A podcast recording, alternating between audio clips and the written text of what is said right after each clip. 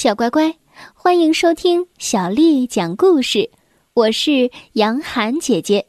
今天啊，我要为你讲《精卫填海》。作者高静南、王芳，是由北京师范大学出版社出版的。相传，炎帝有个小女儿。名字叫做女娃，是炎帝最疼爱的女儿。女娃聪明伶俐、活泼可爱，但是性格却非常的倔强。炎帝总是忙于公事，没有时间陪女娃玩儿，所以啊，他经常在田野和森林中与动物们嬉戏玩耍。可是，每当夜幕降临，只有月亮伴着他的时候，他就会觉得很孤单。他非常想去东海的另一边，太阳升起的地方看一看。可是父亲总是忙，没有时间带他去。这一天，女娃又在田野里和动物们玩耍。他突然觉得好无聊啊，心里越来越想去东海的尽头看日出的盛景。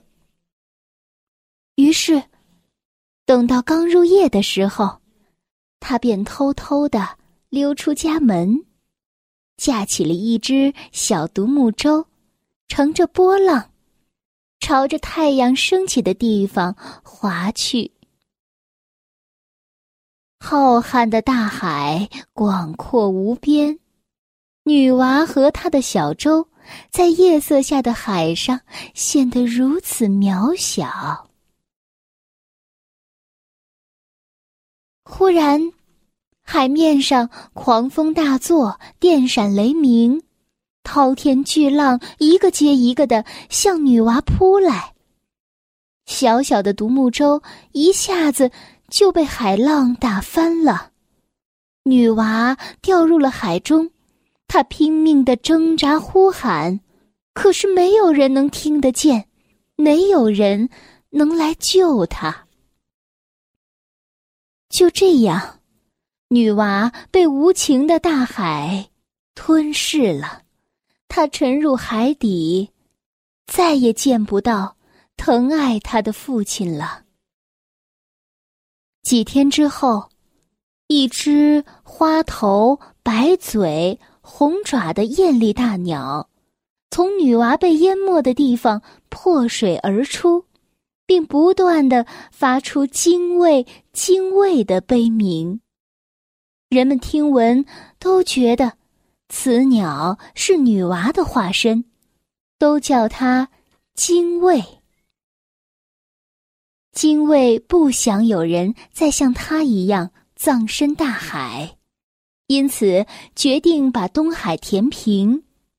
他一次一次的从山地里衔来树枝和小石子儿，一直飞到海面上，悲鸣着把它们投入大海。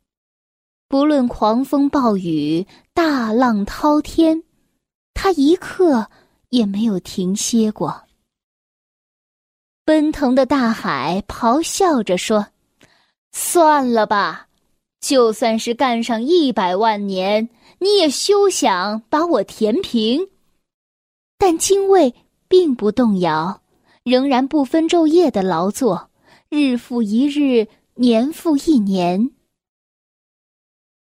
不知过了多久，有一天，一只海燕飞过东海的时候。看到了忙碌着的精卫，他很好奇的问道：“你为什么要这样做呢？”精卫向海燕诉说了缘由，海燕被他深深的打动了，决定留下来陪精卫一起填海。后来的日子里，他们结成了夫妻，孕育出了许多的儿女。女儿像精卫，儿子像海燕。小鸟们从刚刚学会飞翔开始，就跟着爸爸妈妈一起劳作。他们不辞辛苦，往返于山海之间，衔来树枝与石子儿，决心和爸爸妈妈一起填平东海。精卫填海的事情感动了天神，水神共工很佩服精卫的坚持。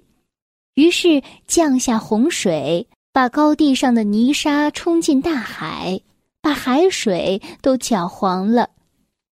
于是，人们把东海北部发黄的海域叫做黄海。东海害怕自己真要被填平了，急忙翻起巨浪，把泥沙推向岸边。泥沙在岸边积沉下来。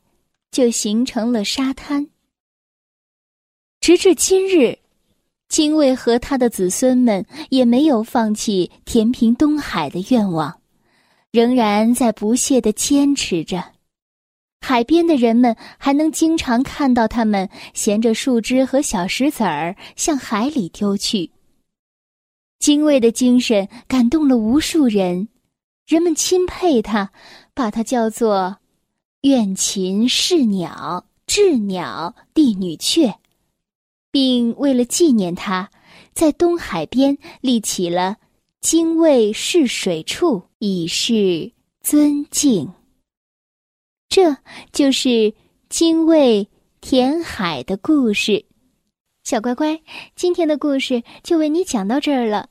如果你想听到更多的中文或者是英文的原版故事，欢迎添加小丽的微信公众号“爱读童书妈妈小丽”。接下来呢，又到了我们读诗的时间了。今天要为你读的是唐朝诗人白居易写的《大林寺桃花》。大林寺桃花，唐·白居易。人间四月芳菲尽，山寺桃花始盛开。长恨春归无觅处，不知转入此中来。大林寺桃花，唐·白居易。人间四月芳菲尽。山寺桃花始盛开，长恨春归无觅处，不知转入此中来。大林寺桃花，唐·白居易。人间四月芳菲尽，山寺桃花始盛开，长恨春归无觅处。不知转入此中来，小乖乖，晚安。